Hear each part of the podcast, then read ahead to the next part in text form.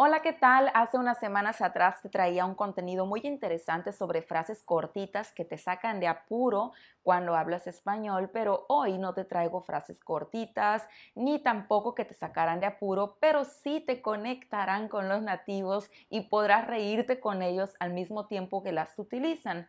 Y estas frases son utilizadas en el español, al menos de México, en las cuales incluimos el nombre de ciertos animales. Entonces, si tú conoces algunos animales como el chivo, como el pato, como el oso, como la mosca o incluso como el cochino, te invito a que te quedes en este contenido para que aprendas frases con estos animales que mencioné. La primera frase es hacerse pato. Y hacerse pato, yo no sé si todos los patos realmente son así de despistados, pero el hacerse pato significa que nos hacemos como que no escuchamos, como que no sabemos qué sucedió, cuando nos conviene. ¿Y por qué digo cuando nos conviene? Por ejemplo, cuando mi mamá me dice, lava los platos, por favor, y si yo hago como que no la escuché porque no quiero lavar los platos, yo digo que me hice pato.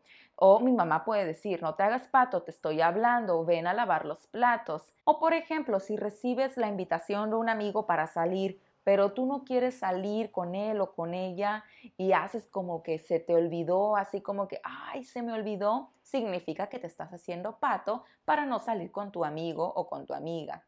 Es muy común que cuando tú te sientas ignorado, o sea, que la otra persona no te prestó atención, es normal que digas, hey, no te hagas pato, te estoy hablando. Recuerda que al utilizar esta expresión de hacerse pato, no debes de olvidar utilizarla con los pronombres reflexivos que te voy a dejar por aquí. Otra expresión que me da un poco de risa es oler a chivo.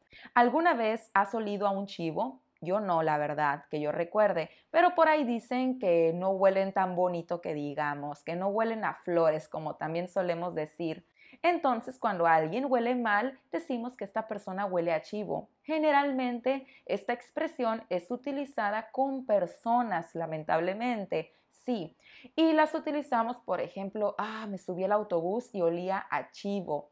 O yo recuerdo cuando estaba en la escuela, en la secundaria, cuando todos eran adolescentes, los niños regresaban después del recreo al salón de clases y los niños no estaban en el recreo sentaditos, tranquilitos, estaban corriendo, estaban jugando fútbol, eh, muy sudados y cuando regresaban al salón de clases, imagínense cómo olía. Pues sí, olía a chivo. Mucho cuidado al utilizar esta expresión porque el hecho de utilizar el verbo oler puede complicar el asunto si no sabemos conjugar el verbo oler. Por eso por aquí te voy a dejar cómo es que conjugamos el verbo oler. Echar mosca. Esta expresión también me da mucha risa porque a nadie le gusta tener moscas alrededor o sí.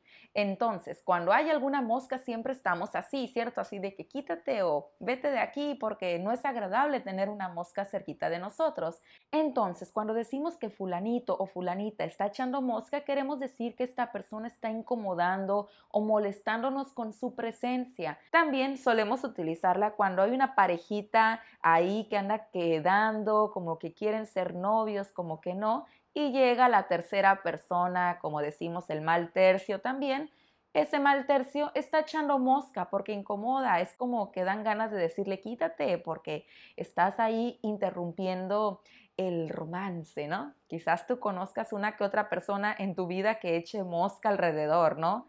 Te invito a que seas parte de mi comunidad en Patreon dando clic en el link que te dejaré en la descripción para que veas todos los recursos que tengo para ti, incluyendo la transcripción de este contenido y me sigas ayudando a crear más recursos como estos en español. Y bueno, ya que te hablé de hacerse pato, de oler a chivo, de echar mosca, ¿qué otros animales mencioné? Te mencioné también el cochino. Y si tú no sabes lo que es cochino, primero déjate explico. Cochino es un sinónimo de puerco, de marrano o de cerdo en México. Y vamos a utilizar esta expresión con el verbo ser o también estar, dependiendo sea el caso. Pero primero, ¿qué significa la expresión de ser cochino o estar cochino? Bueno, esta expresión refleja que alguien o que algo está muy sucio. ¿Por qué? Bueno, los cochinitos tienen fama de que les gusta lo sucio, ¿no? Por ejemplo, mi cuarto está muy cochino, mejor no entres. O ay no, ese lugar es muy cochino, para referirme a que un lugar es muy sucio. Y bueno, ahora que ya sabes lo que significa cochino, vamos a la última expresión, porque te dije que eran cinco frases hoy con animalitos en español, y es la expresión de hacer oso. ¿Qué significa primero oso en México? honestamente no le encuentro mucho la relación de que es algo vergonzoso, porque eso es lo que significa en México.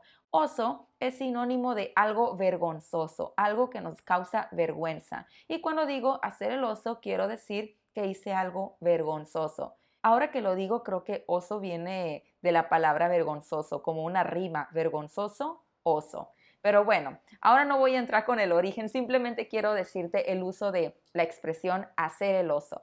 Entonces, puedes decir que haces celoso cuando haces algo vergonzoso. Y si tú quieres expresar el momento vergonzosísimo que pasaste en algún momento, simplemente di la expresión de, ah, qué oso. Cuando dices qué oso, es como decir qué pena, que por cierto utilizamos en México más la expresión de qué pena que la expresión de decir qué vergüenza. En pocas palabras, pena es más usado por nosotros mexicanos para referirnos a esas cosas que nos causan vergüenza y que no queremos que vuelvan a ocurrir frente a otras personas. Bueno, y ahora que ya sabes lo que significa hacer el oso, déjame te platico un oso que una vez yo hice en México. Yo iba en la calle pero yo no llevaba mis lentes y yo vi a un amigo y lo comencé a saludar así de. Bien efusiva, bien emocionada yo pero cuando me acerqué me di cuenta que no era mi amigo, simplemente se parecía a mi amigo. Yo ahí hice el oso.